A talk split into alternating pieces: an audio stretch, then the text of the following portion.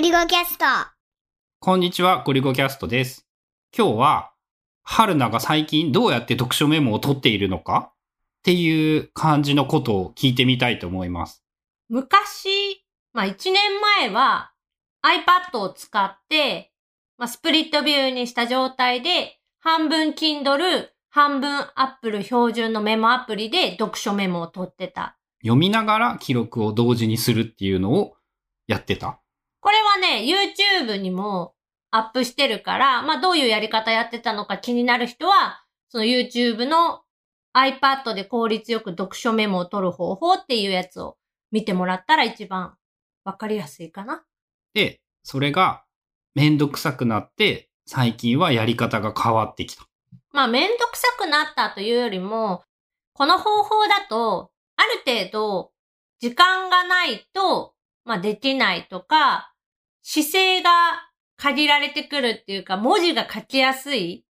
絵も書いたりするから、その書く姿勢がちゃんと整った場所でないと、やりにくいっていうのがあって、で、最近は、紙の本をたくさん読むようになったっていうのもあって、紙の本プラス、えー iPhone か iPad の音声入力を使って読書メモを取っている。で読んだ本を気になったところがあれば、音声で入力して記録をする。気になった部分、ハイライトしておきたい部分っていうのかな？そういう部分があった場合は、そこをまるっと読み上げる。で、まあ漢字の開きなどは違うんだけど、本に書かれているような綺麗な日本語はめっちゃ綺麗に認識してくれるよっていうやつだよね。なので、ほとんど直す必要なく入力することができて、で、前までは、まあ、Kindle で読んでたところ、スクショ取ったやつをテキスト化したりとか、いろんな方法やってたけど、それだとね、やっぱり記憶に残る率が少ない。変わる？そんな。声に出してね、読み上げると、すごい覚えてる。まあ、あの、なんて言うんだろう。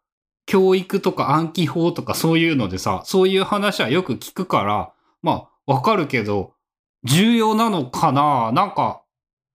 そこはめんどくさいような気がしてしまうけど別にそうじゃないんだ。そっちの方が良いんだ。で、さらに、それをしつつ、自分が感じた感想とか、思いついたこととかも、その読書メモの中、今読書メモは Apple 標準のメモ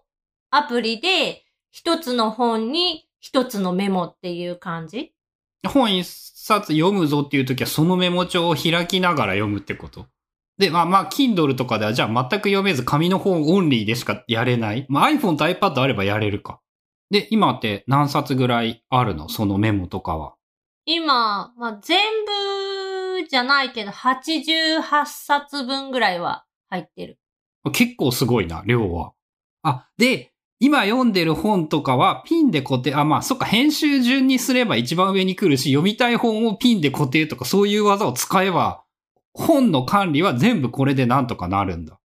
検索で見つけるということはある？あるタイトルとか、その中に引用してるっていうか、そのハイライトしたキーワードで引っかかることもあるし、あとそのテキストデータだけじゃなくって、図とか入ってるやつはそのまま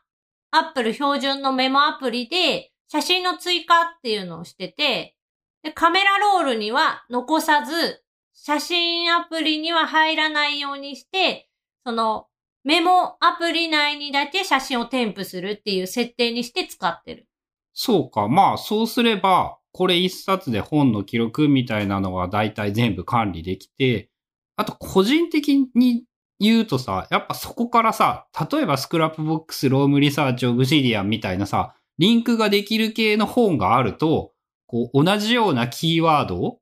キーワード化した時に、偶然繋がって昔の本が出てきて思い出せるみたいなのがあったりするのがめっちゃいいなって思ってるんだけど、その本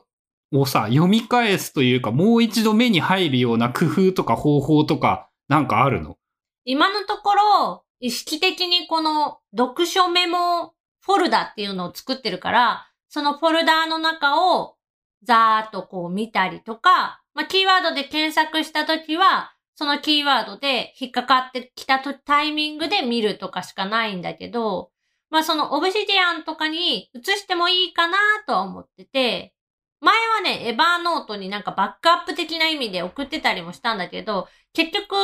見なかったので、まあいらんよね。エバーノートの場合、その偶然引っかかる情報が邪魔になるからね。で、 Scrapbox の場合、春菜の読書メモ、最近でこそその音声で読み上げてテキスト化されてるけど、昔はオール手書きとかあったから、それをじゃあどうやって、まあ、管理するっていう話で。もう一回音声にして文字起こしすればいいんじゃない？音声入力して。まあ、読書メモを取る、その、性質的な話で、図で残したりとか結構イラストじゃないけど、イラストとまでいかないけど、図解みたいなことをしながら読み解いてることが多くて。あテキストベースの、その、まあ、まさに言っていた本をどうやってかん捉えているか、読んで管理しているかっていうところで、その、俺多分もうテキスト以外一切必要ないぐらいな感覚なんだけど、そこがまず全然違うのか。位置情報っていうの？その、テキスト情報。二次元的な配置だよね。文字、書いた文字の。関係性っていうの、矢印を使ってたりとか、大きさだったりとか、色とかで結構その書き分けをして理解しているところがあって、これ多分得意不得意な部分、個人差はあると思うんだけど、そういうことをした方が自分の頭に入ってくるっていうの、理解が深まる系のタイプなので、まあそういうメモが多いんだよね。で、それをじゃあ Scrapbox に動かすってなると、一個ずつじゃあ画像を書き出して、その、アップロードするみたいな話だったりとか、そもそも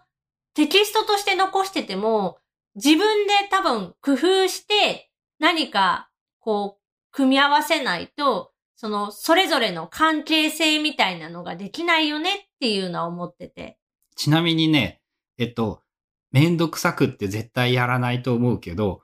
最近ウェブっていうかテキストベースっていうのはそれマーメイド記法っていうのが流行っていて、マーメイド記法を使うと、まあ、いわゆる図解の図、矢印とか線とか丸とかで、こう、こっち向いているとかっていうのは、テキストオンリーで表示させることはできるよ。まあ、ただ、それをプレ、まず、プレビューの見た目はまだ置いといて、それを書くのが少なくとも全然簡単じゃないので、なんか人に見せるためにその Mermaid 記法を使うのはいいんだけど、自分の考えをまとめるために Mermaid 記法で書こうと思ったら、今度は Mermaid 記法で書こうと思うことに苦労するっていうことになると思うので、まあ全然おすすめはできないんだけど、一応できるよ。それもね、なんとなくは知ってるんだけど、春菜の使用環境というか、基本的にキーボードは使わない、メインで使っているのは iPad と Apple Pencil なので、その文字入力がそもそも向いてないんだよね。テキスト入力、キーボードを使った入力っていうの。まあだから音声があることによって結構便利になったのは多分でかい。俺よりもっと音形でかいよね。そのスクリブルっていう iPadOS の新機能によって、まあ今は日本語対応してないので日本語はダメなんだけど、アルファベット、英語に関してはもう今スクリブルで入れてる。あ、そういう風になるんや。その読書メモもスクリブルで使ったりってこと？読書メモって、まあ、英語の単語を入力するっていうイメージだから、読書メモはどっちかっていうと文章になっちゃうので、あんまり使用頻度は高くないけど、例えば、ノートのタイトルにアプリ名を入れるとか、そのキーワード何か入れる、 Keynote とかタイトルとか、その自分が英語で書ける範囲のキーワードならスクリブルでやってる。タイトルとキーノートは OK ってことね。だからそういう感じで、春菜の場合は、そもそもが読書メモというものが俺が思っている読書メモみたいなやつと全然感覚が違うから、テキストで書かんかったらそれはオブシディアンのメリットみたいなのはあんまないよね。まあ、ただ最近はその音声入力によってほとんどテキスト情報で入ってる。一部手書きのところもあるけど、大半がもうテキストっていう感じなので、まあそのオブシディアンに移行というかまあ、そっちにも入れてもいいかなと思い始めている。ちなみにテキストベースにしたらさ、なんかその、言ったらな、俺、春菜がやっているようなことで、考えるという行為ができないような気がするんだよね。なんか、テキストで二次元上に文字を配置して、ああ、こうなんだ、こうなんだ、みたいなことをやるということをしたことがないというか、まあ基本文字で、文章で書いて、並べ替えたり、見出しをつけたり、言ったらね、その、やっぱアウトライナーが一番自分の感覚に近いんだけど、っていうことならできるんだけど、それをさ、その手書きで今まで図解をしようとしていたものをさ、音声でメモするようになってさ、なんかこう、感覚的に変わったものとかってある？記録を見返した時とか、例えば。あ、記録を見返した時の話で言うと、図解してた時の方が、自分の、その、考えてた、当時考えてたこととか、思ったことっていうのは、より色濃く思い出せる。そうするとそっちの方がいいんじゃない？そういうわけでもない。まあ、その、できるなら全部手書きでやった方がもちろんそれはいいんだけど、その手書きをするために、読書の時間を1時間確保するみたいなことをしてると、やっぱ読めるペース、本を読むペースっていうのは今の方がもう断然早くって、で、結局それはちょっとした隙間時間にも本が読めてメモが取れてるから。だから、まあどっちがいいのかなっていうのは難しいんだけど。まあ、例えば、あれかな、そのたくさん読んで、すごく良いと思ったものを後からもう一回図解でまとめておくと良いかもしれないとか、まあそういう感覚なのかな。ただ今でも、その、ハイライト的な本の一部分を読み上げてメモする以外にも、必ず自分がそれをいいと思った理由みたいなのとか、そこから思いついたこと、これこうこうこうとかいいんじゃないかとか、これはこれに応用できるんじゃないかみたいなことも、なんかね、メモって入れて、その、ここは引用じゃなくって自分の考えだよっていうのがわかるように区切って入れてるから、まあ、そこを拾えば、当時その本を読みながら、どういうこと考えてたのかっていうのはわかるようにはしてる。まあその辺、最近ね、やっぱそれがね、それがね、その Obsidian だとね、すごい感覚が自分の中でね、相性が良くってね、なんかうまく言えないけどね、 Scrapbox の時も Roam Research の時もやっぱそういう風にはうまく使えなくって、いろんなことを思うんだけど、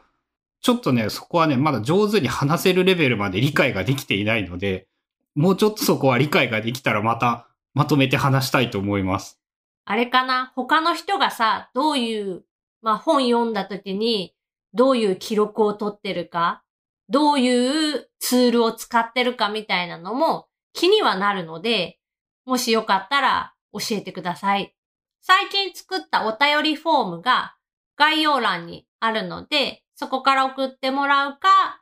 えーシャープ、ひらがな555、英語でキャストをつけて、ツイッターとかでつぶやいてもらうと見つけます。ということで、今日は、